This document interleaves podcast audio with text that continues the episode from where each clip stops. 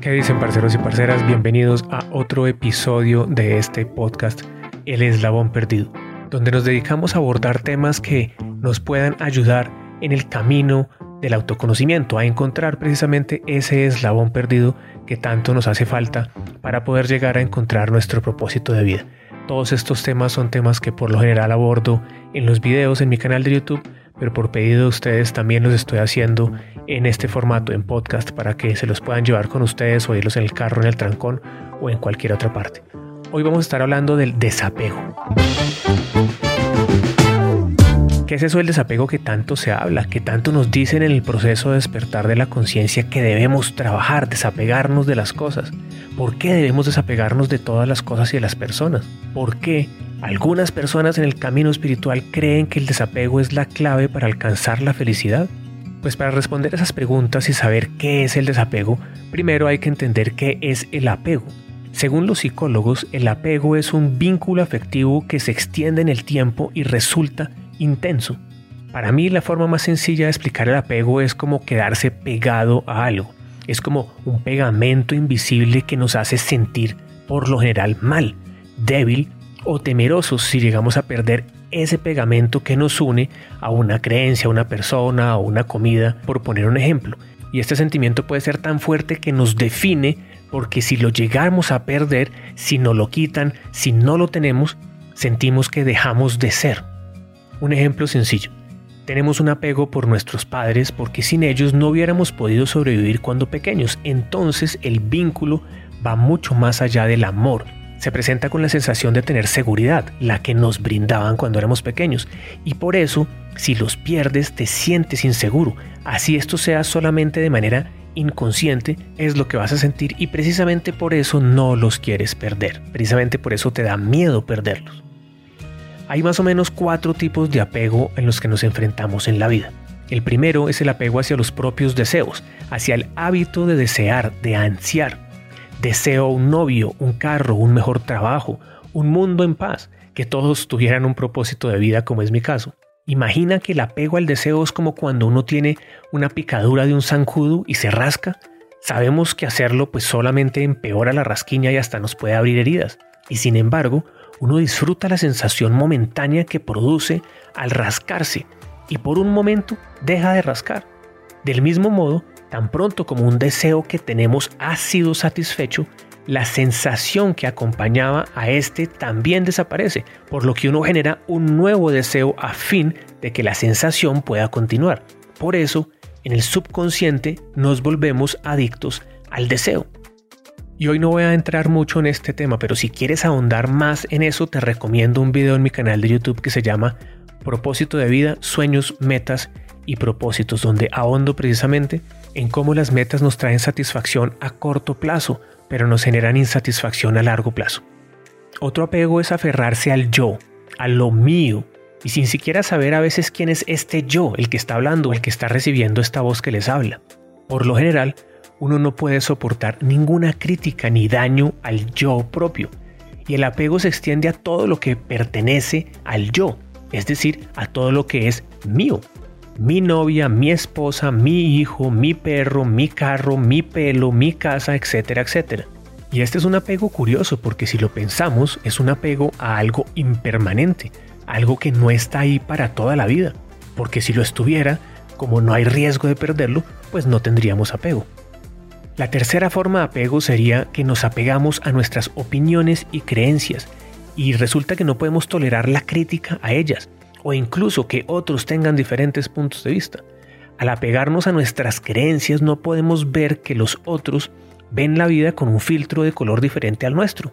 Es como si todos llevamos unos filtros en nuestros ojos, en nuestra percepción, que hacen que interpretemos la vida de una forma u otra. Este apego es el que nos hace discutir y es el mismo que nos lleva a tener guerras. Si tan solo nos quitamos ese filtro, podríamos ver la realidad tal cual como es, sin tintes de color. Pero, en lugar de ello, uno se apega al color de sus gafas, a sus propios prejuicios y a sus propias creencias.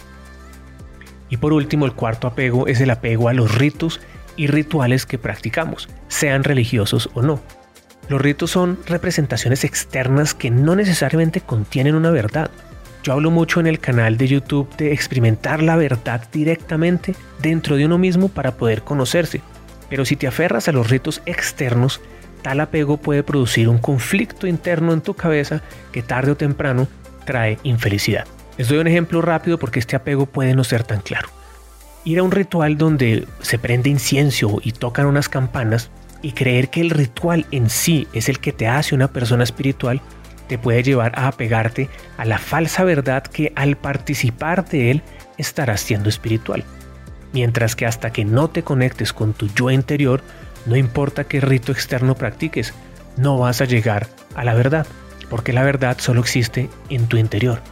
Para cada uno de estos ejemplos de apego, pues podría darles un ejemplo, pero no quiero ahondar demasiado en ellos hoy, porque el punto de hoy es el desapego.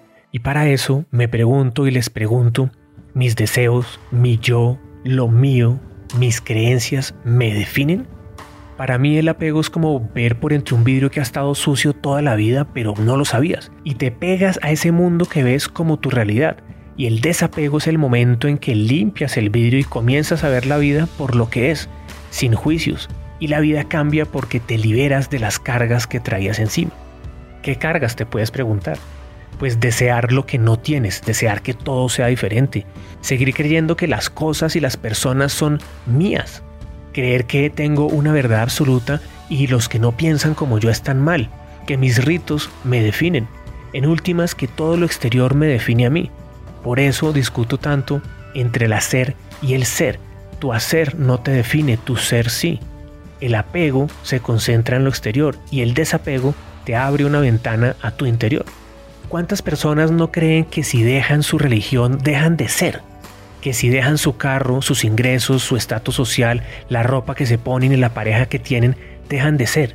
Como ejercicio te invito a pensar en cuál de los cuatro tipos de apego todavía tienes que trabajar y compartirlos en los comentarios. Porque si me los mandas directamente a un mensaje interno, por ejemplo, como hacen algunos por Instagram, pues no compartimos con el resto de la comunidad y así podemos crecer todos a partir de los aportes que cada uno da. Yo les comparto que yo llevo trabajando el desapego mucho tiempo y lo he logrado en casi todos los aspectos, pero mis deseos, como que todo el mundo tenga un propósito de vida, sigue siendo un apego y tal vez a mis creencias también, puesto que creo que todos los que encuentren su eslabón perdido y se conozcan profundamente no solo serán mejores seres humanos, pero vivirán más a gusto consigo mismos y relevante de lo que suceda en el exterior pero eso también es simplemente una creencia. Para mí el desapego es que no dependas de nada externo, que no te defina. Y ojo, no quiere decir que no quieras, que no ames. Por ejemplo, yo amo a mi esposa, pero la relación con ella no me define. Me encanta mi casa, pero no me define. La ropa que uso me gusta y me protege del frío, pero no me define. Lo único que me define es lo que soy acá adentro, en mi cabeza, en mi corazón, y cómo proyecto eso hacia el mundo. Creo que debemos aprender a soltar todo lo que no nos define para precisamente poder encontrar lo que nos define. Dejar ir todo lo que conocemos, desaprender lo que creemos como cierto y tener una mente abierta para poder ver la vida sin filtros, ver todo simplemente como es. Tú no eres tu profesión, no eres lo que vistes, no eres el dinero que tienes, no eres la educación que te dieron o conseguiste, no eres el nombre que te pusieron, no eres el color de tu pelo, no eres la pareja que tienes ni los hijos que procreaste o adoptaste, no eres lo que tus padres piensan de ti ni lo que tu jefe o tus amigos o lo que digan en las redes que piensan de ti. No eres tu cantidad de seguidores ni eres el premio que te ganaste o las metas por lograr.